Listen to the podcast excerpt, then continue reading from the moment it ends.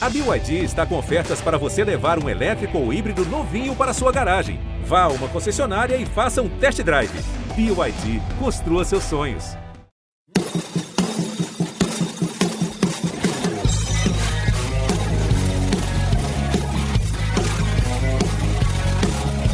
Trabalhou com o Léo Chu, abriu espaço pro chute! Golaço!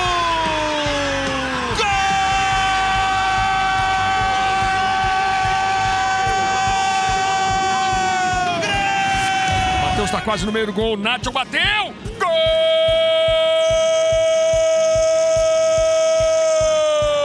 É do Atlético!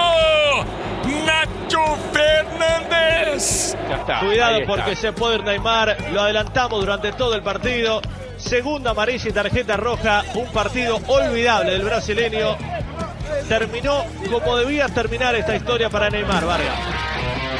Salve, salve! Estamos chegando para mais uma edição do podcast A Mesa, Mesa Redonda do GE. Comigo, André Rizek, com Gustavo Poli e com Jader Rocha nesta segunda-feira para a gente falar dos dois clássicos estaduais em Minas Gerais, a vitória do Galo sobre o América, a vitória do Grêmio sobre o Internacional em Porto Alegre, para a gente falar de Neymar, uma vítima da arbitragem mundial. São três expulsões nos últimos 14 jogos do possante campeonato francês. São alguns dos assuntos para debatermos neste podcast que está começando agora. Fala, Gustavo Poli, bem-vindo. Bom dia, boa tarde, boa noite. Boa- Bem-vindo, Jader, também. Vamos falar aí de futebol, de alegria. E não esquecer do postante do Campeonato Carioca também. Um grande. Possante Campeonato Carioca que terá hoje o Flamengo ideal com a escalação do Rodrigo Caio, formando a zaga com o William Arão. Será Rodrigo Caio e o William Arão a zaga do Flamengo em 2021? Fala, Jader Rocha, beleza, meu velho? Tudo bem, Rizek? Um abraço para você, Poli, para todo mundo que está ouvindo a gente aqui. Bacana participar, poder trocar uma ideia na mesa. Essa mesa é boa, hein? Essa mesa é boa para a gente poder tratar de, de tudo quanto é assunto aí do nosso futebol e também dos outros, né? Dos outros campeonatos, como o possante, já que a expressão da moda tá, tá aí, né? O possante francês também, com Neymar e as suas peripécias. Cara, aqui que o Neymar, daqui a pouco a gente fala do Neymar, esta vítima da arbitragem mundial, que só disputou 13 jogos dos 31 do PSG nesse momento. O PSG é o vice-líder, isso mesmo, depois de 31 rodadas, o Lille é o líder. E possivelmente Neymar vai encarar ainda um gancho de suspensão pela bobagem que fez no sábado. Mas abrindo os trabalhos com a vitória do Galo, eu queria falar do Nath Fernandes. Não me parece que é, ninguém fique surpreso com o desempenho dele, mas até aqui ele participou de seis dos sete gols que o Galo marcou com o Nacho em campo. Seja marcando os gols, seja dando passe, seja sofrendo pênalti. O cara participou de seis dos sete gols que o Galo marcou com ele em campo. Estamos diante da maior contratação do futebol brasileiro em 2021, Gustavo Poli? É cedo. Eu diria que é muito cedo. A maior talvez seja o Hulk em termos de tamanho, né? Mas, mas é, é uma, foi uma excelente contratação. Um jogador maduro, pronto, de alto nível, que, que, a gente, quando, quando veio, a gente falou: caramba, essa o Galo acertou. Engraçado que o São Paulo saiu, né? Porque parecia uma contratação feita sob medida para o modelo São Paulo. É um jogador acima do nível Brasil, né? E como com a idade dele ele acabou não tendo. É, mercado, assim, tanta concorrência de mercado externo, é, ele vai, eu acho que vai, vai, vai trazer para o Galo uma condição de disputar tudo esse ano. Mas é claro que é cedo, né, gente? Pode amanhã degringolar, não se adaptar, mas assim, para o Brasil é um jogador, assim, é um raro, assim, um raro jogador que você vê, Palmeiras e Flamengo teriam teriam em seus elencos e brigariam por vaga titular, né? Especialmente o Flamengo hoje, que em tese, se você olhasse para todos os outros times do Brasil, não teria ninguém para brigar, o Nacho teria ali, né? Brigaria por uma vaga no meio ali. Claro que a Rascaeta e Everton Ribeiro são jogadores de altíssimo nível também. Mas isso já mostra que o Galo está entrando, está tentando ingressar naquele proverbial outro patamar. E aí, Jader?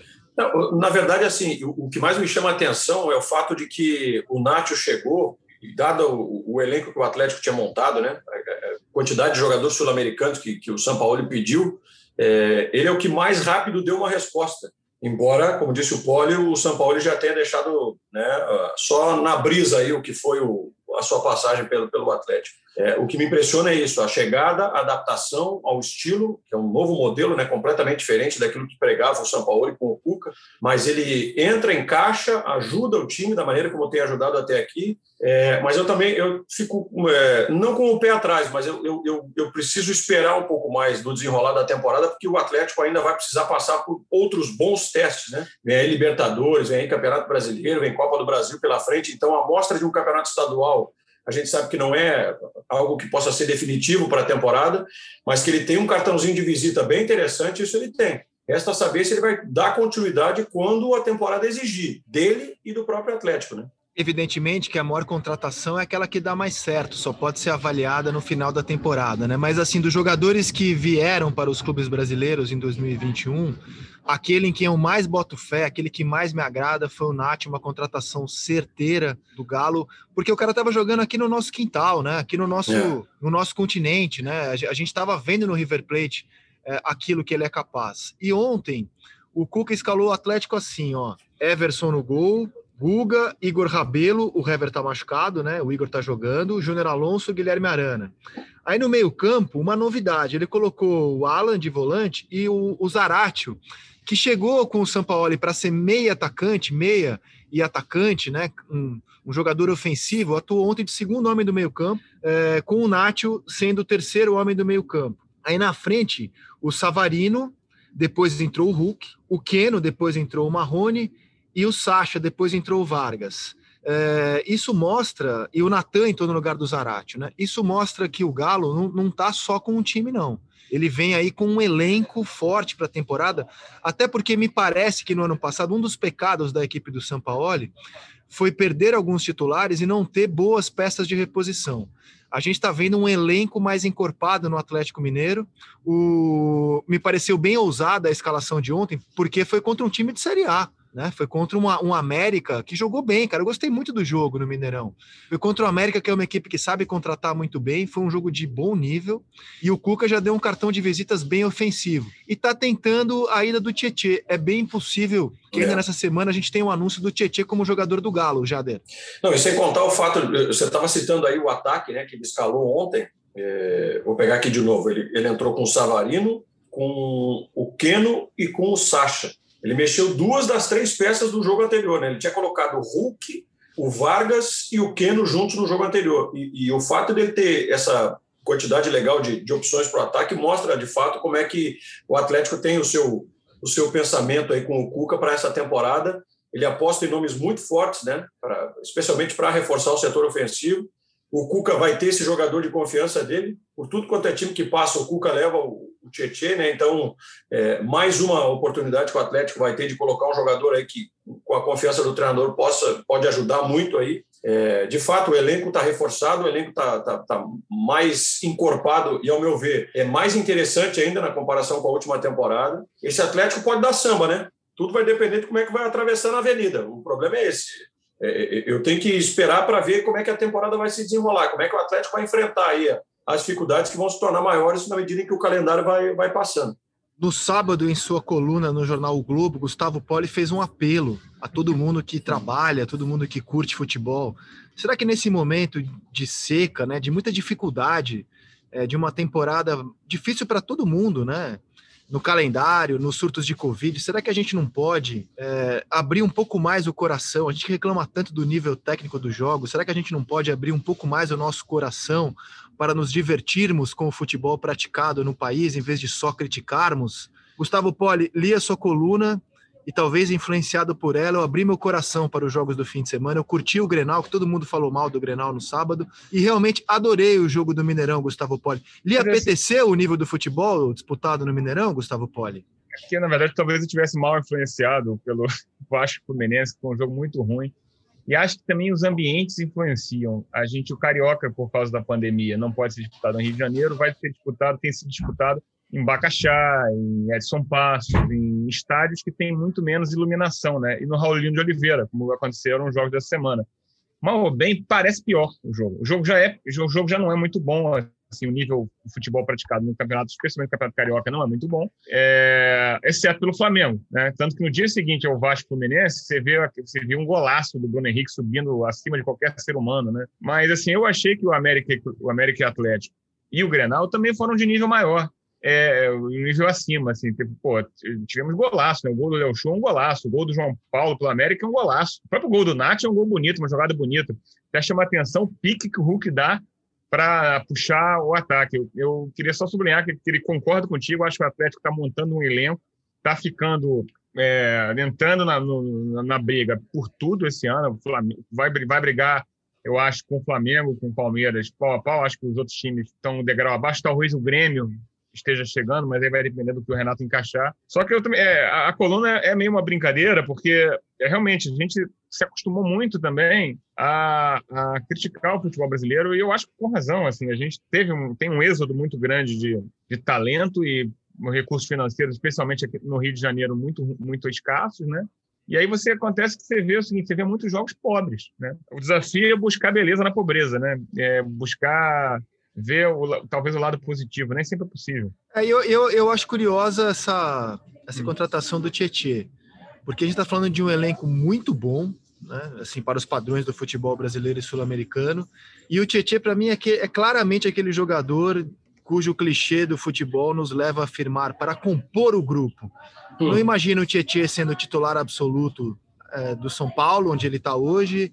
Não imagino o Tietchan sendo titular absoluto desse time do Galo. Olho para esse elenco, olho pra, para os nomes que a gente falou ali, não não consigo ver o Tietchan como essencial. Acho que ele chega ali para ser mais um, mas é um cara de confiança do Cuca, né? O Cuca realmente tem um apreço pelo Tietchan já dentro. Então, só o fato de ele chegar com a credencial né, do treinador já me faz ir por um outro caminho nessa linha de pensamento aí, Zé. Eu, eu, eu vejo o Tietchan como um cara que vai chegar, o Cuca vai experimentar o Tietchan no time do Atlético, e, e dependendo, evidente, da resposta que o jogador for dar, o Tietchan por que não? Ele pode vir a ser um titular dessa equipe do Atlético, embora existam jogadores no plantel com mais qualidade.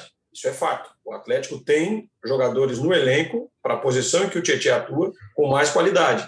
Agora, não é de se duvidar que o Tietchan, pela condição como ele chega no, no, no clube, é, com a confiança do Cuca, de que ele vai brigar para ser titular, de que ele vai ter a sua oportunidade, vai ter uma sequência, enfim, e vai deixar os outros com problema. É, eu não descarto isso, não descarto exatamente por essa condição, por ser um cara em que o Cuca está apostando bastante, de novo. É, e, e, assim, ó, perdeu de 3 a 1 mas fica aqui um registro do competente América, né, cara? Porque é, é, é um time que joga no contra-ataque. Por enquanto, segurou o Ademir, seu camisa 10, a negociação com o Palmeiras esfriou.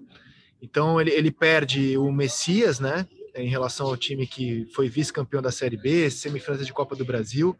Mas mantendo o nível que ele mostrou no jogo de domingo e que ele vem mostrando no estadual, o América vai ser uma equipe interessante de se ver na Série A do Campeonato Brasileiro desse ano. Aguardemos. Vou entrar no Grenal. É, é, fala, fala, Poli. É que eu, eu entendo um pouco que o Cuca quer o Tietchan, eu acho.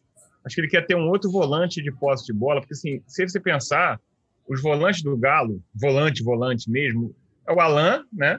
O Jair, que, vê que era do Inter, e os outros, eu tenho, tenho um pouco o Dylan Borreiro, tenho o Caleb, mas assim, não tem esse volante o que, o que dá uma certa dinâmica ao jogo.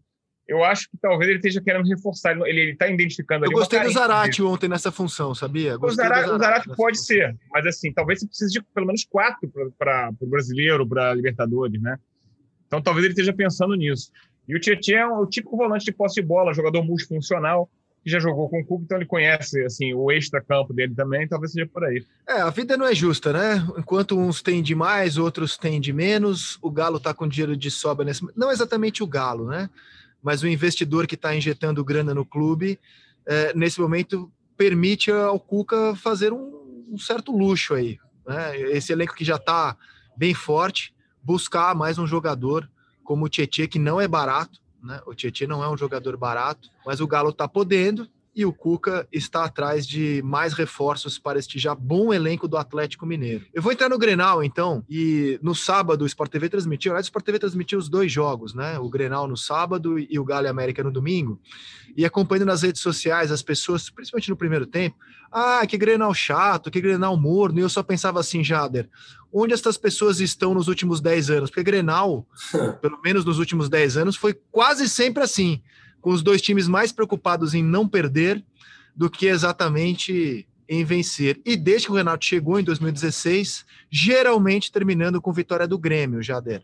É, é, eu vou te dar dois exemplos de exceção nesse período aí, já que você estendeu a janelinha para 10 anos, né? E, e 10 anos vamos combinar que é um período bem, bem grande para a gente observar, né? Especialmente quando se trata de, de clássico Grenal. Dois exemplos: Grêmio 4 a 1 Grêmio 5 a 0 né? 2014, 2015. São as exceções que eu vejo. No mais, sempre o que caracterizou o clássico Grenal, né? Jogos é, de mais marcação, jogos de mais intensidade, jogo mais truncado, de dois times é, um tentando neutralizar o outro daquela maneira que a gente conhece, que é típica, né, de, de, de, de um clássico Grenal e por vezes times que têm essa dificuldade de tentar propor jogo, de tentar buscar vitória, de respeitar demais o outro, não foi diferente do que aconteceu no sábado.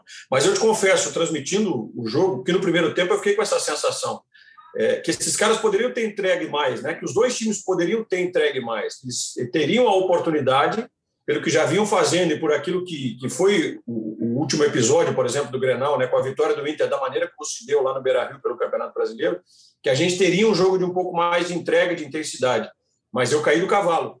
E eu e boa parte dessas pessoas que se manifestaram também imaginando que o jogo pudesse ter esse outro tipo de, de cara, né, de característica também, a partir já do primeiro tempo. Mudou um pouquinho no segundo, nada muito diferente, mas aí a gente viu um Grêmio mais ousado, um Grêmio com uma outra dinâmica, jogando em casa e querendo deixar para trás aquele histórico recente. É, mas que o jogo, para mim, ficou abaixo do que se imaginava, ele ficou, viu, Rizek? Mas eu me diverti no, no segundo tempo, Sim. principalmente pelo Grêmio. achei, achei um segundo tempo bem jogado pelo Grêmio e destaco alguns pontos positivos da equipe do Renato. O garoto Juan, 21 anos, zagueiro, fez uma excelente partida. Aliás, tem comprovado tudo aquilo que se fala dele, né? De um jogador de grande futuro. O Mateuzinho, que é um jogador que fez uma temporada bem abaixo daquilo que pode, na temporada 2020, fez um bom jogo guiando o Grêmio. E o Ferreira deu um calor interessante em cima da defesa do Internacional. Foram os pontos que me levaram a ter um segundo tempo agradável na arena, com, no meu entendimento, vitória justa do Grêmio. Fala, Poli. Não, é... Cara, eu concordo contigo. Eu acho que eu queria destacar algumas questões. Assim, acho que é, a gente tem, tem que fazer o, o, o contraponto. Acho dizer que é cedo na temporada, né? E que é por isso que eu acho assim, a gente até né, esse, a entrega do que eu vi nesse jogo foi acima da expectativa, porque eu estava pensando nos cronistas do passado, às vezes a gente via, que eu falei na, na coluna, 1 a 0 que se você fosse olhar com um olhar objetivo, foi um jogo horroroso, mas teve um, um ou outro lance de, de exceção, um lance de. Porque, não, assim, defender é sempre mais fácil que construir, né? Do que atacar. Esse, esse jogo, o gol do Léo Chu é um golaço. Tem outras grandes jogadas, belas jogadas do próprio Léo Chu, tem uma, jogadas do Ferreira também. E tem um jogadaço do Lucas Ribeiro que ia ser um gol para ser falado e que a bola saiu, né? Ele saiu do campo dele driblando. Claro que não driblou muita gente, mas fez um jogadaço. Então, assim, às vezes talvez a gente esteja. A minha questão é se a gente não está mal-humorado demais. Mas o fato sobre o Grêmio, eu acho interessante ver o seguinte: como ele trouxe jogador, então ele promove jogadores novos, jogadores que eles dão estrada às vezes em outros clubes, né? O caso do Léo Chu, que fez um campeonato pelo Ceará. E aí, quando o cara volta, já volta mais pronto, que é uma característica dos times que estão estabilizados financeiramente. Ele pode fazer isso, né? Ele pode prescindir. E primeiro ele estende o contrato do jogador por um bom tempo e para o jogador ter um tempo fora e voltar e atuar pelo Grêmio e depois provavelmente ser vendido com o Grêmio arrecadado. Claro que não é uma ciência exata, isso pode ou não dar certo, mas o Grêmio tem sempre vendido muito bem seus jogadores, né? O Everton Cebolinha, agora tá o PP. Então, acho que o Grêmio é, é, é um exemplo claro de, de, um clube bem administrado que agora tá passando, vai tá passando por uma entre safra com o próprio Renato, né? E esse ano para mim é muito importante para o Renato. Já muito se especulou que o Renato ia sair esse ano. O ano passado foi abaixo, ele não entregou o que se esperava. Então, esse ano contratou agora o Rafinha, chegou a brigar pelo Borré, que seria uma espetacular contratação, mas não, não, não, pelo visto não virá. Vão dar algum outro tiro, imagino eu. Mas eu acho que é um, um o Grêmio pra, tem aí que, que, esse ano vai ser um ano de que o Renato vai ver se vai continuar mais ou se vai ser o último ano do trabalho dele, né? O GE publica interesse do Grêmio em Soteudo. É, me soa estranha essa informação porque ela foge do padrão das contratações que o Grêmio tem feito, como você citou, de trazer ou jogadores jovens com potencial de venda ou jogadores já veteranos, né, que estão meio que descartados aí no mercado, como por exemplo a aposta que foi furada no Thiago Neves, a aposta que foi furada no Vanderlei, goleiro que foi anunciado pelo Vasco, inclusive no fim de semana. Soteldo é um bom jogador, acho que ele chega nesse Grêmio e joga como titular, mas é uma contratação que foge ao padrão, caso ela seja confirmada, da, da, dos últimos reforços do Grêmio. É, o que é né? estranho no Soteldo é que é para uma posição que o Grêmio tem um jogador em tese de sobra, né? É, tem extremos como o Alisson, o próprio Luiz Fernando, que veio do Botafogo, o Ferreirinha surgindo, o Léo Chu que voltou, e tem outros. Léo Pereira. É, então, assim, é estranho. É, mas, assim, claro que o Soteldo é um ótimo jogador. É, e, e talvez viesse para ser titular. Assim, mas não é do mesmo modelo que o Borré, né? Agora, é aquela coisa, o Grêmio fez apostas. A aposta no Diego Souza deu mais certo que qualquer um podia esperar, né? Assim, veio, entregou mais do que se esperava. E vamos ver, eu quero ver que corpo o Grêmio vai, vai, vai construir para esse ano aí. Mas do pacotão é que... de veteranos do ano passado, só o Diego Souza vingou, né? O Robinho não deu certo, não. o Thiago Neves não deu certo, o Vanderlei não deu certo, né, Jada? Vitor Ferraz não deu certo. Né? Ferraz, né? é. É, o Vitor Ferraz é. foi nota 5, né? Assim, foi nota 5, 6. Não tá lá, né? É. Ah, mas não foi nem inscrito no agora, campeonato agora está fora, tá, é, tá fora da inscrição, está fora da inscrição para sequência do campeonato. É, e está claro o recado, assim como o David Braz, né, que é outro mais veterano que também está fora da lista e provavelmente vai jogar no Fluminense. É, a, a, as coisas começam a, a, meio que se esclarecer, né, a partir da, da gestão do, do Romildo, que é, se não me engano, é o último ano do, do presidente Romildo Bolsa. Vai fechar né, a, sua, a sua passagem pelo clube em dezembro. É, nítido recado de rejuvenescer o elenco e, e, e tendo embora aí nessas né, peças mais, mais experientes como o Diego, o Jeromel, que está com 35 para 36 anos, o Michael, né, que é um jogador que também o Grêmio vai precisar ter um, um olhar diferente para a temporada, que é um cara que não está aguentando jogar os 90 minutos, e, e agora a chegada do Rafinha, né, para ajudar até, quem sabe, um pouco mais com o Wanderson também, que para mim hoje é o dono da posição pela bola que está jogando. Mas, mas o recado está dado. A questão é rejuvenescer o elenco, tentar qualificar o elenco. Tem muito dessa aposta dos meninos aí, né? nessa garotada que está subindo e está subindo com, com sangue nos olhos, me parece. São meninos que têm maturidade suficiente para enfrentar é, a dificuldade e o peso de, de jogos de Libertadores, é, ou como um clássico Grenal, como a gente já viu nessa primeira amostra.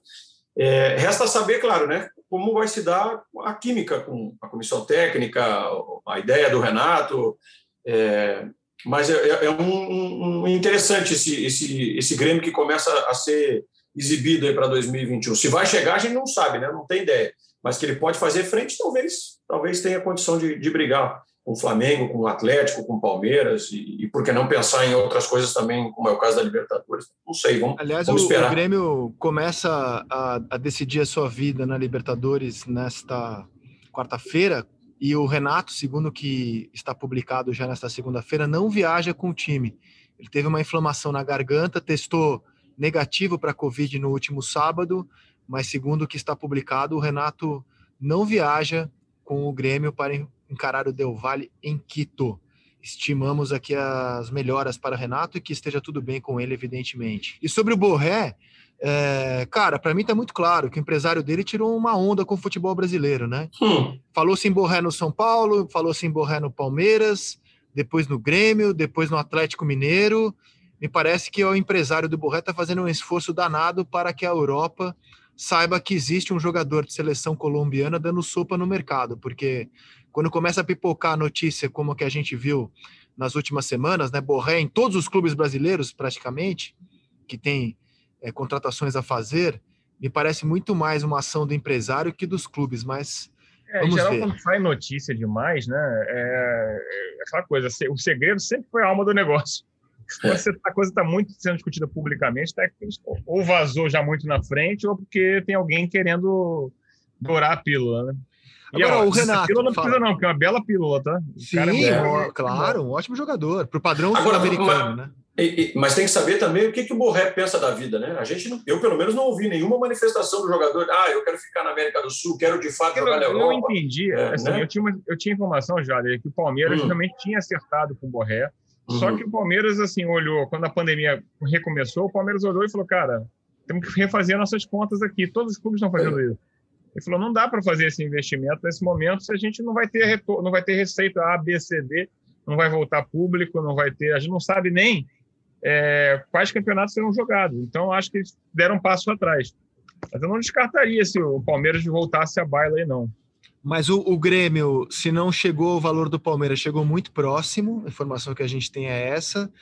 E aí o próprio Grêmio, no, na sua conta oficial no Twitter, anunciou o fim da negociação porque entendeu que o Borré hesitou. O Grêmio falou assim: caramba, a gente quer te anunciar, e aí, tudo certo? E diante da hesitação do Borré em dar o sim definitivo, o Grêmio anunciou: ok, muito obrigado, passe bem, cada um que cuide da sua vida a partir de agora. Adoraria ver o Borré jogando aqui no futebol brasileiro, vamos aguardar, vamos aguardar. Agora, olha, Grenal, Renato contra o Grêmio, desde que ele chegou para a sua mais recente passagem, Renato contra o Inter, desde que ele chegou para a sua mais recente passagem pelo tricolor. Foram 19 jogos, 8 vitórias do Grêmio, 8 empates e 3 derrotas os treinadores que ele enfrentou, sempre lá na Casa Mata Tricolor, o treinador colorado foi variando, né? Ele enfrentou o Celso Rotti, um empate, enfrentou o Antônio Carlos Zago, um empate, enfrentou o Dair Helman, contra quem ele mais jogou, nove jogos, três vitórias, quatro empates, duas derrotas, em 2017 e 2019. Enfrentou o Zé Ricardo, uma vitória para o Renato. Enfrentou o Cudê, seis jogos, quatro vitórias, dois empates. Aliás, como o Cudê sofreu, né? Falava-se do Cudê, faz um belo trabalho, mas não ganha Grenal. E enfrentou o Abel Braga, que derrotou o Grêmio no segundo turno do Campeonato Brasileiro por 2 a 1 Então é curioso ver esse painel. Antônio Carlos, Celso Rutti, Odair Helman, Zé Ricardo, Cudê, Abel Braga. A roda vai girando lá no Internacional e o Renato segue como comandante do Grêmio desde 16. E para falar do mais recente Colorado, da mais recente vítima que o Renato fez, o, já surgem comentários nesse comecinho de trabalho do Miguel Ramírez que se assemelham às críticas que fizemos no futebol brasileiro ao Domenech Torrey no Flamengo, que era adepto do jogo posicional. E eu, e eu vou endossar uma crítica aqui a esse comecinho de trabalho dele no Internacional. Você não acha, Jader, que o Patrick, jogador um dos melhores, se não o melhor do último campeonato brasileiro, virou um soldadinho preso ali na esquerda, assim, um soldadinho de chumbo muito preso ali na esquerda com Miguel Ramírez. O que, que você acha, Jader? Limitou demais o Patrick, né? E para mim tem uma imagem que é sintomática é, do que é essa relação inicial do, do Ramírez com o Patrick. No próprio Clássico Grenal, quando o Ramírez o saca do jogo, o substitui, a imagem fecha nele e ele está com aquela cara de pensamento: poxa vida, o cara está me tirando. Eu não consigo jogar na posição que eu me consagrei, na posição que eu quero, e o cara ainda me tira. E, e, e convenhamos que o Patrick não fazia um grenal brilhante, mas ele é um jogador que a qualquer momento você pode apostar que ele vai ter a, a condição de mudar o jogo. Mas eu concordo com você. Hoje, o Patrick está fora de ação e fora daquilo que é o seu melhor. Se a gente for lembrar o que era o Inter com o tal do tripé é, que começou lá com o, o, Odair, né? Quando o Inter foi vice-campeão da Copa do Brasil, o Odair leva o Inter até a final contra o Atlético Paranaense com um volante de característica, o, o Rodrigo Dourado, mais o Edenilson e o Patrick jogando próximos, um pela direita, outro pela esquerda, com aquela movimentação intensa, né? nenhum dos três guardando posição. Se bem que o Dourado fica um pouquinho mais, né? O Edenilson e o Patrick com essa liberdade de poder marcar e construir. É, ali o Inter tinha uma identificação, ali o Inter se, se, se, colocava como candidato a título mesmo desses campeonatos principais que nós temos aqui, em função da qualidade dos jogadores, do estilo de, de, de jogo e a característica deles, bem aproveitadas. O Ramires, por enquanto, está matando essa, essa condição, especialmente com a figura do Patrick. É, sinceramente, não dá para perceber e entender o Patrick de ponteiro esquerdo, né? o, o cara bem aberto pela ponta, limitado àquele, àquela faixa do campo o que, que ele vai colaborar, de que maneira que ele vai é, participar e ajudar o Inter em, em termos de criação, de, de construção de lance. É, falta essa peça, está faltando esse jogador. O Edenilson me parece muito sobrecarregado nesse sentido. O Prachedes não é esse jogador que vai pegar a bola, vai chegar, vai definir. Ele finaliza pouco. É diferente do Patrick. Então, é, ele está fora de ação nesse sentido. Está tá, tá, tá, tá sendo subaproveitado pelo espanhol. Não sei se vai mudar, né? Talvez até mude, mas por hora me parece que não, não, não, não é da cabeça do Ramires pensar numa, numa mudança para o Patrick, se é que o Patrick vai continuar como titular, né? Tem mais isso.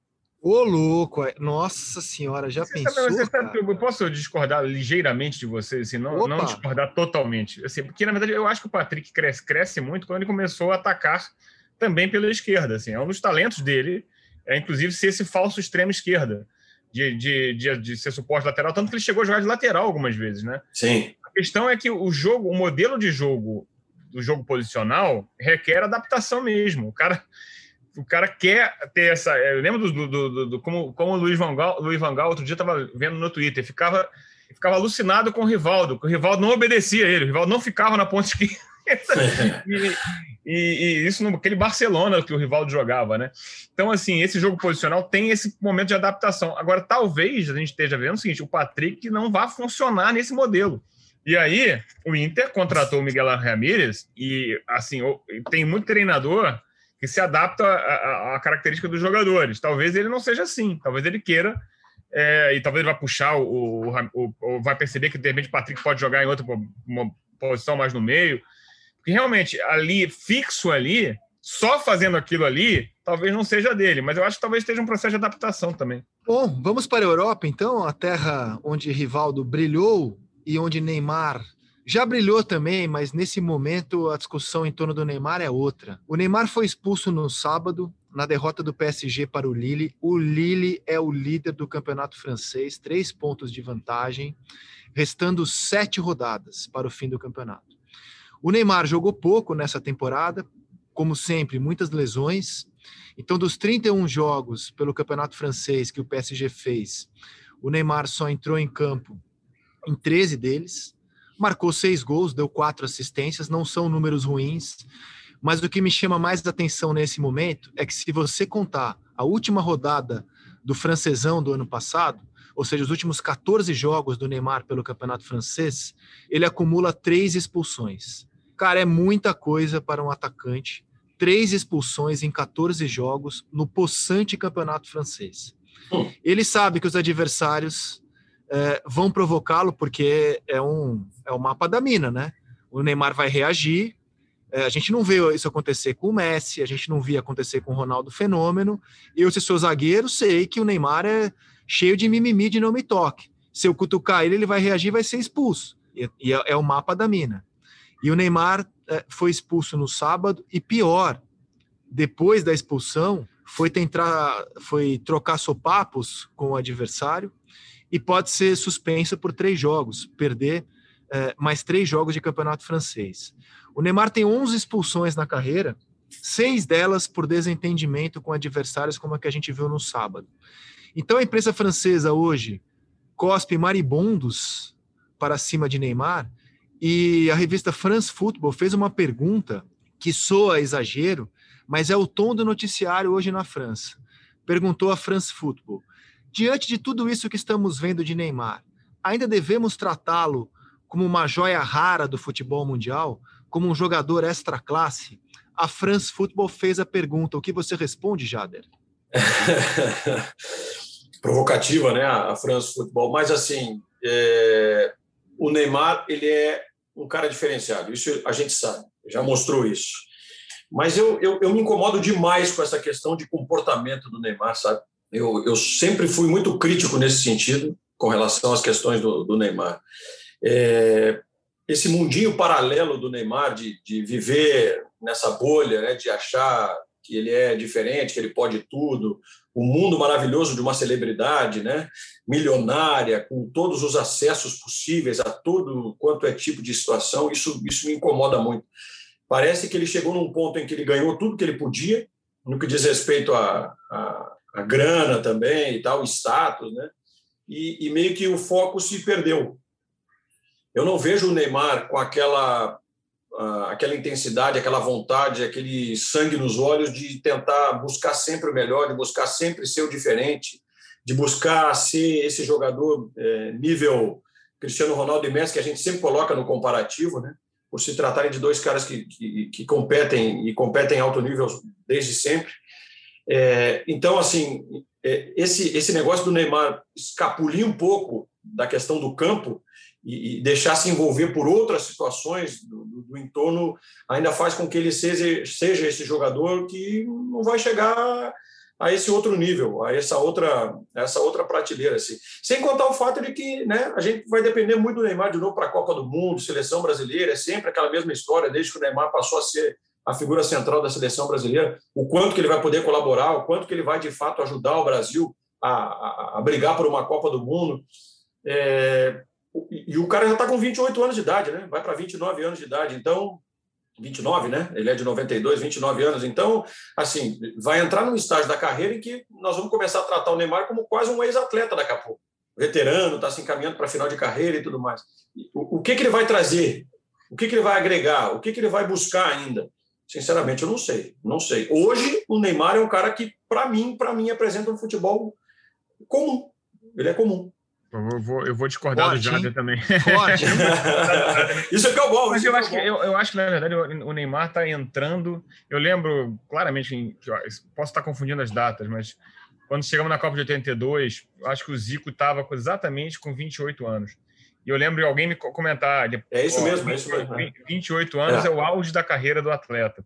O atleta já, já é experiente, mas ainda tem potência física. Eu lembro também que o Romário, ali por 94, estava mais ou menos nessa idade também. Posso estar misturando um pouco. Eu é acho meia, que essa Copa, é. esse ano agora e o ano que vem, quer dizer, é, essa Copa do Catar, se o Brasil chegar, mas todo mundo acredita que o Brasil vai chegar. E esse é. ano agora, com essas quartas de final contra o Bahia, são talvez a prova de fogo do Neymar para ver se ele vai mudar de patamar, porque ele realmente ficou naquele degrau abaixo. E ele tem essa chance ainda a questão do temperamento é realmente um, um, problema sério, né? Assim, como que o cara, é, assim, como ele se permite ser expulso três vezes em 13, 14 jogos do francês? E essa e, e não só ser expulso, como expor sua própria imagem, é uma briga fora de campo, empurra empurra, com um jogador muito menos famoso que ele. Quer dizer, assim, até a gestão de imagem é, é, é ruim, é pobre, né? Porque assim, o que vai aparecer sempre, ó, Neymar, criador de caso, Neymar que não consegue se concentrar. A arte de ser craque inclui também engolir sapo, apanhar calado, saber apanhar, entendeu? A arte de jogar bola, ele, ele apanha muito. E o Neymar sempre foi um cara fominha. Eu sempre achei o seguinte, a minha impressão foi ele adora jogar futebol. Todo esse side show de celebridade, ele passou a curtir também, que é até natural que um garoto um jovem que se encante com essas coisas, mas assim, isso não pode entrar em campo, né? E não pode se permitir um jogador de 28 anos, que já está chegando teoricamente na sua fase mais madura da carreira, na hora que ele tem que aproveitar, não pode se permitir entrar numa confusão banal dessa e continuar depois do campo. Entendeu? É, parece que falta. E assim, é sempre a impressão que a gente teve com o Neymar é isso: que a gestão de imagem dele sempre foi, foi um problema. E acaba entrando na cabeça dele. Mas eu acho que ele tem uma chance grande ainda, não só de brilhar com o Brasil, como brilhar como jogador. E agora começa essa chance, esses dois anos, esse ano especialmente. Claro que é um desafio meio grande, né? Porque ganhar do Bayern não é fácil, não. É, mas tu, tudo de ruim que hoje fala-se do Neymar, a partir de quarta-feira, ele tem a chance de reescrever e apagar completamente os comentários negativos, porque com a ausência do Lewandowski, machucado graças à gloriosa data FIFA, é, aliás, não vai jogar os dois jogos, Neymar e Mbappé são, dos 22 que vão estar em campo, disparados, melhores jogadores que lá estarão. E o Neymar tem tudo para botar a bola embaixo do braço, ele é um excelente jogador tem tudo para botar a bola embaixo do braço, fazer a diferença e até terminar a temporada como o melhor do mundo, dependendo do que ele fizer a partir destas quartas de final de Liga dos Campeões. Acontece, Poli, que assim, eu, eu discordo um pouco que todo craque apanha, porque eu não vejo o Messi apanhar. Eu acho que é uma questão de respeito. O Neymar, é, ele, ao não tratar os seus adversários e árbitros com respeito, ele recebe esse tipo de tratamento. Você não vê o Messi apanhar do jeito que o Neymar apanha no campeonato francês. Eu acho que tem muito a ver com a postura do Neymar. Não estou falando aqui de driblar jogador, não, gente. Estou falando de, de, sabe, de ser presunçoso, de ter aquele ar de superioridade, de, de desrespeitar adversários. Infelizmente, infelizmente, porque o Neymar é um cracaço. O Neymar é craque. Ele tem potencial para ser o melhor do mundo. Ele tem um temperamento de soberba, de desrespeitar os adversários, que a gente não vê no Messi, que a gente não vê hoje no Cristiano Ronaldo, que a gente não vê no Mbappé. Eu não vejo o Mbappé apanhando como o Neymar apanha, por exemplo. Eu falo apanhar, eu estava falando apanhar no sentido de, de, sofrer falta mesmo. Assim, eu entendo até que você está falando, tem um pouco isso. Embora eu acho que o Neymar sempre foi assim, ele tem esse lado da picardia, da fantasia, de querer driblar, é, de fazer um pouco de espetáculo do futebol. E só... O que não é ruim, né, Poli? É, não, é mas o Romário e o Ronaldo também tinham. O Romário e o é. Ronaldo também tinham. E a gente não tinha notícias de Romário é, e, e, de mas Ronaldo. O Romário, o Romário teve seus, teve seus arranca-rabos é, em, várias, em, várias, em várias dimensões. Foi expulso pela seleção, já abandonou o Barcelona no meio. Quer dizer, Disciplina tem, tem e tal. É. Né? É, a gente fazendo, a gente, na construção do documentário do Gabigol, a gente entrevistou um, um, o Ronaldo Elau, que, que, é, que estuda isso, que é antropólogo, e, e, e ele falava é, que tem dois, que tem dois tipos de craque, né? O craque apolíneo, que não faz nada de errado, tipo Zico, Pelé, embora o Pelé depois né, tenha entrado algumas críticas, e o craque dionisíaco, né? Tipo Garrincha, é, Romário, Adriano, é, o Gabigol, ele estava botando nessa aí, né? E o, o, Neymar é esse, acabou entrando nessa também, né? Assim, o, é, o craque polêmico, né? Não faz as coisas, mas eu acho que a gente vai julgar, vai, vai julgá-lo pelo que ele é, pelo que ele vier fazer no campo. E esse para mim é o grande desafio dele. Se o extra-campo atrapalhar o campo, como parece estar atrapalhando, porque a reação dele nesse nesse sábado agora nesse foi um negócio completamente assim, não dá para o cara no nível dele se permitir fazer aquilo com a imagem dele. Não é a primeira vez. Então, assim, se isso ele conseguir botar a cabeça no lugar, eu acho que ele ainda tem uma chance. E aí eu acho que a gente concorda nessa, né, Rizal? Não, sendo sim, é, ele tem todas as chances, cara. Eu, eu falei que ele e o Mbappé são os melhores jogadores, mas eu acho o Neymar, neste momento, ainda um jogador mais especial que o Mbappé. Neste momento, assim, né? No, no desempate técnico. Ele tem todas as condições é. De no futebol. E eu só queria fazer aqui um meia-culpa. Você tem razão sobre o Romário. É que eu resumi aqui o Romário a Copa de 94, cujo comportamento dele foi exemplar foi exemplar durante a Copa. Fala, Jader. Não, é, é, e, e, graças também ao que foi a inteligência e a sagacidade né, do Barreiro do Zagallo de deixarem o Romário com o Dunga. Então, isso já ajudou também. Dividiu o quarto com o capitão. Né? Ninguém só, marcou é o Romário é, também contra o Dunga em 94. o time, quando ganha, a gente vê história, só vê história boa também. Também tem história na Copa de 94. Se conversar com o Tino Marcos um dia, claro, você vai ver que, claro. olha, né, tinha aqui uma saída, tinha uma... Não, eu sei, mas, por exemplo, a gente não tem notícia do, do Romário, por exemplo, o Neymar deixou uma imagem muito ruim na Copa da Rússia, pelo comportamento em campo, por aquilo que a gente viu, não, não de Sim. bastidor. E, e não dá para dizer o mesmo do Romário, em 94. Né? O Romário jogou bola em 94. Eu acho que é aquela coisa assim, cara, quando ganha, tudo se perdoa. Futebol é isso, né? E quando perde, o Neymar foi responsável. Mas o Brasil, assim, se o Brasil tivesse empatado com a Bélgica, merecia empatar, o segundo tempo teve perde empatar, tivesse ganho a Copa, a gente ia falar, o Neymar fez um monte de coisa, mas, pô, o Neymar campeão do mundo, a gente ia perdoar tudo. É, é assim, o futebol tem isso, né? Ganha é bestial, perde é uma besta. Né? Não, mas o comportamento dele na Copa foi notícia no mundo inteiro, do Neymar. É, mas assim, o, o Neymar foi uma vergonha mundial na Copa da Rússia. O técnico do México reclamou, o cara do México deu-lhe um sarrafo e o técnico, ele realmente ele rodou um pouco além do que devia, né? Mas assim, o sarrafo existiu. Né? Então, assim, eu acho que tem. A gente também. É, a gente, aquela coisa, a gente adora muito criticar os caras. Não que o Neymar não esteja dando motivo, tá? Tô querendo fazer uma meia-culpa assim, porque o cara também apanha e não sabe, não está sabendo lidar com dois tipos de pancada, a pancada em campo e a pancada fora de campo. E isso está prejudicando o craque que ele é e poderia ser, na verdade, que está acontecendo com o Neymar, e é muito triste, de certa maneira, ver isso. Eu já vi antes de acontecer, com, com, de certa maneira, com o Edmundo, um jogador que prometia muito mais do que ele está conseguindo entregar. Né? O Neymar entregou mais que o Edmundo, não estou entrando nesse, na comparação entre um e outro, mas é um jogador cujo temperamento é, às vezes segurou ele, né? Pô, o Neymar, cara, era para essa altura do campeonato, era, na nossa cabeça, era para ter sido o melhor do mundo já uma vez ou duas. Né? Pelo menos, pelo menos. Não, e eu ia citar o exemplo da temporada passada, quando, quando a Champions voltou na bolha lá em Portugal. O Neymar jogou o, o que a gente imagina que ele tem que jogar, que a gente espera que ele jogue.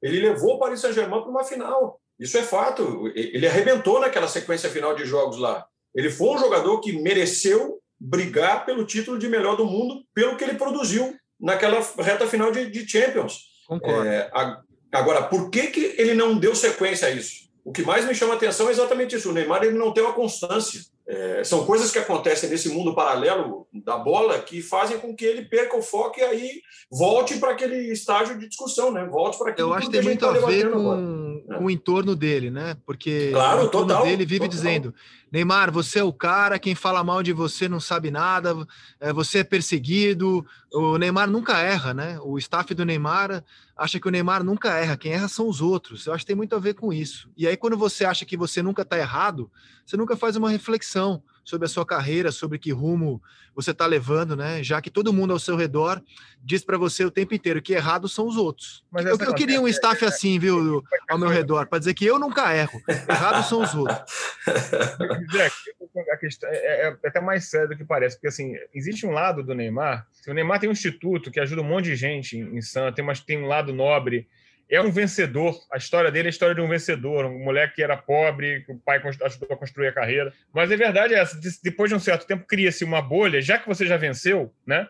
A, a, o salto seguinte, que é fazer dessa carreira um sucesso demais, um sucesso absoluto, talvez fique prejudicado. A gente sabe que na história dele houve, houve, houve momentos que eles discutiram com, com, com, com assessores, né, de, de assessores de imprensa, que eram pessoas competentes que foram desligadas porque não concordavam com certas decisões que eles estavam tomando. Então, assim, eu, existe um certo mimo. Eu não sei se a palavra é exatamente essa, mas eu acho que você foi feliz em dizer que existe essa rede de proteção de Teflon, porque, cara, mal ou bem, eles já venceram na vida. Então, assim, parece que todas as críticas e hoje a gente está vivendo um momento que quem critica é atacado pessoalmente. Parece que a gente está voltando aos tempos antigos, né? A culpa é do mensageiro, a imprensa não presta, os cronistas são isso e aquilo, só querem falar mal.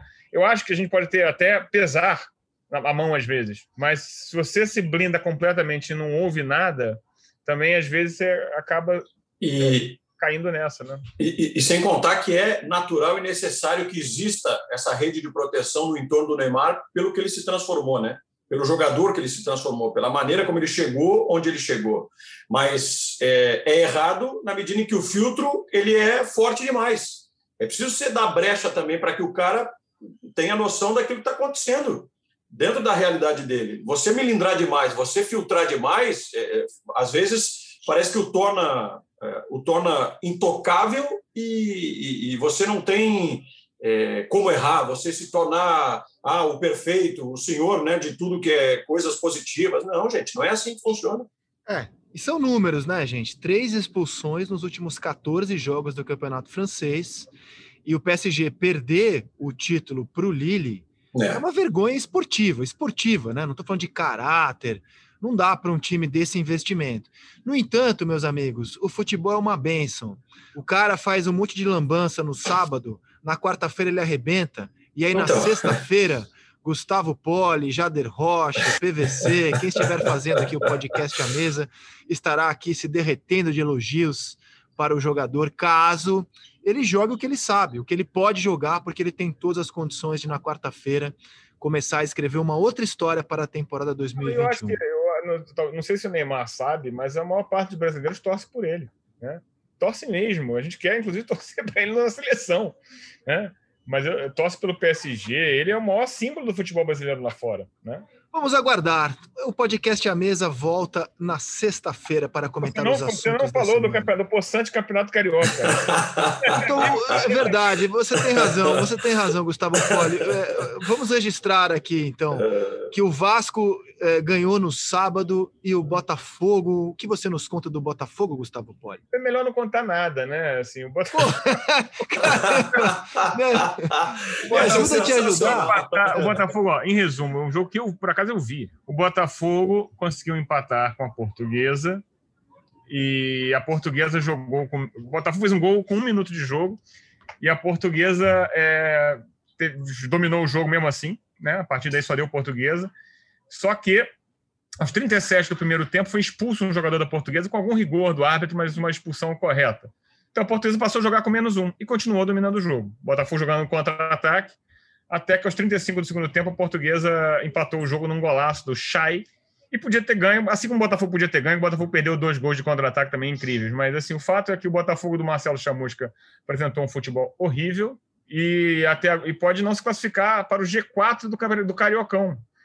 Assim, o, o, time do Botafogo até agora não apresentou nada esse ano. É muito ruim. É, e eu vou te dizer, é pior que do ano passado. Claro que está em formação, tem problemas financeiros, mas olha só, se eu fosse torcedor do Botafogo, eu ficaria muito assustado. Que o time que, eu, que a gente viu jogar esses últimos tempos não é que não suba para a Série B. Perdão, não é que não suba para a Série A. Ele briga para não cair para a Série C. É muito, muito fraco. Ah, eu, eu, queria Marcel, o Marcelos, os Marcelos vão ter trabalho, hein? Chamusca e Marcelo Cabo vão ter um 2021, ó, daqueles. Mas eu acho que o Vasco, Jader, ainda está se preparando um pouco melhor. Trouxe jogadores com Sim. Um ah, entre Sim. O Vanderlei numa fase ruim, mas ainda é um goleiro da Série B nível acima. Como o Morato, que estava no Bragantino, que, fez, que é um bom jogador, já passou por São Paulo, e está tentando se ajeitar. O Botafogo trouxe um monte de jogador de Série B e não conseguiu formar um meio-campo razoável. Nada, ainda não. É. O jogador mais famoso do Botafogo trouxe o Ricardinho, que passou o ano passado inteiro na reserva do Ceará, porque já era veterano, ele não consegue mais marcar. Então, assim, é, eu, eu ficaria muito preocupado, até porque a situação financeira, tanto do Botafogo quanto do Vasco, é muito ruim, né? É. Olha, é assustador mesmo. E o Campeonato Carioca, na verdade, é uma formalidade. Claro que futebol é surpreendente, mas teoricamente é uma formalidade para crismar o time da NBA que joga contra os outros times da NBB, né? Que é o Flamengo, outro planeta, né? Outro patamar mesmo. O é, Carioca é brincadeira. O fato é esse, o fato é esse. Tirando o Flamengo, Fluminense, Botafogo e Vasco brigando contra os pequenos para tentar uma classificação para a semifinal, é, dá para se ter uma dimensão do que é a diferença né, que existe hoje entre os quatro. Não, e muito se fala, né? Assim, a portuguesa é um time que está na Série D, gente. Então, assim, pois é. a folha da portuguesa não deve ser um décimo do próprio Botafogo. Não dá. Mas né, vamos gente? dar um desconto para o Fluminense, porque o Fluminense só jogou um jogo com todos os seus titulares, né? É... E a, acho que é, é cruel analisar o Fluminense antes de ter o time titular jogando. Hoje a gente tem o Volta Redonda líder com 19 pontos. Me parece que o Volta Redonda estará entre os quatro, né, que vão se classificar para as semifinais. E aí vamos ver. O Flamengo vai estar entre os quatro também. Hoje a gente tem a Portuguesa com 14 pontos, o Botafogo com 11, é, o Fluminense tem 10, mas um jogo a menos, né? E o Madureira tem 11 pontos também, é, é o quinto colocado. E um jogo a menos também e um jogo a menos também. O é. Vasco é que está com, em sétimo, né? Com 10 pontos já e oito jogos. E no Mineiro, tudo que você falou do Botafogo se aplica ao Cruzeiro. Impressionante, cara. É, o, o, Cruzeiro ele vem de um empate com a Tombense e de uma vitória de 1 a 0 em cima do Boa. Entrou entre os quatro depois dessa vitória. Mas esses quatro pontos que o Cruzeiro somou ele pode acreditar na conta do Fábio, que pegou um pênalti contra Tom Bense e fez um milagre no fim do jogo contra eu, o Boa nesse domingo. Eu fiz o jogo contra a equipe do Tom Bense no Mineirão na, na semana passada. E, e me chamou a atenção assim para não usar uma expressão até um pouco mais, mais carregada, né? É, me assustou, seria a expressão, porque o Cruzeiro de 2021 ele é tão complicado quanto o de 2020 o Felipe Conceição ainda está tentando implementar suas ideias, está tentando formar um time titular é, com aquela concepção de jogo que, que, que, caracterizou ele nesses últimos trabalhos aí, mas o torcedor do Cruzeiro tem todos os motivos, tal qual o torcedor do Botafogo, para se preocupar e para deixar as barbinhas bem de molho. O Cruzeiro, eu sinceramente não vejo esse Cruzeiro, Poli, ainda como aquele time que vai ser um dos candidatos a uma das quatro vagas para a primeira divisão. Com a bola que está jogando hoje. Uh -uh. Não, e é uma Série B complicada, com vários Total. De, de, de, nível relativamente maior do Cinco que. Cinco campeões brasileiros, né? É. E assim, assim como o Cruzeiro, é, a questão é financeira, né? Se você não tem dinheiro para pagar os melhores jogadores, e hoje há um outro problema, que é antigamente assim, caía um Corinthians, caía assim, os jogadores ainda se atraíam por jogar nesses times. Ou seja, porque tinha mais dinheiro para pagar, ou porque Hoje, assim, para o cara trazer, para Botafogo trazer um jogador, para o Cruzeiro trazer um jogador, não está fácil, não, não está tão simples. E a, as campanhas são pavorosas, né? A campanha do Botafogo agora é, é, são duas vitórias na Carioca, são duas vitórias, cinco empates e duas derrotas, salvo engano. E sendo que uma das vitórias foi, o time perdia até os 45 do segundo tempo. E virou. 2, 5 e 1, um, né? É. É, duas vitórias, cinco duas empates, vitórias, uma derrota. Cinco empates e uma derrota. Isso aí. Então é, é, é assustador. Né? E a derrota foi para os reservas do Flamengo. Né? Bom, com, com, isso concluímos. Falamos aqui dos possantes estaduais, do possante francesão, do possante Neymar, é, do, desse começo muito bom de Atlético Mineiro na temporada. E a gente volta aqui na sexta-feira para falar de uma rodada de Liga dos Campeões, de Libertadores, de estaduais e o que mais for assunto no futebol brasileiro e mundial. Gustavo Poli, até a próxima. Um abraço no nosso timaço. Maravilha. Valeu, Jader. Obrigado, gente. Um abraço, Poli, Rizek. Até uma próxima aí. Tenham todos vocês, queridos ouvintes, queridas ouvintes, uma semana com muita saúde e muita esperança. O podcast A Mesa volta na sexta-feira. Ah, Rizek, peraí, peraí, peraí, peraí. Só registrando aqui, esse é o último podcast de André Rizek antes de ser pai. Então, meus parabéns antecipados. Parabéns para André Valeu, valeu. Parabéns, papai. Parabéns, mamãe. chegando e estaremos é com outro aqui, porque André Rizek estará desfrutando de sua licença paternidade e experimentando a ausência perene de sono. É, nesses dias eu não vou é. poder fazer o podcast por motivos de barulho de gêmeos em casa na minha licença maternidade. Assim que ela terminar, estarei de volta aqui ao podcast ao Seleção. Obrigado, amigos. Vamos que vamos! Podcast A Mesa volta na sexta-feira. Tchau!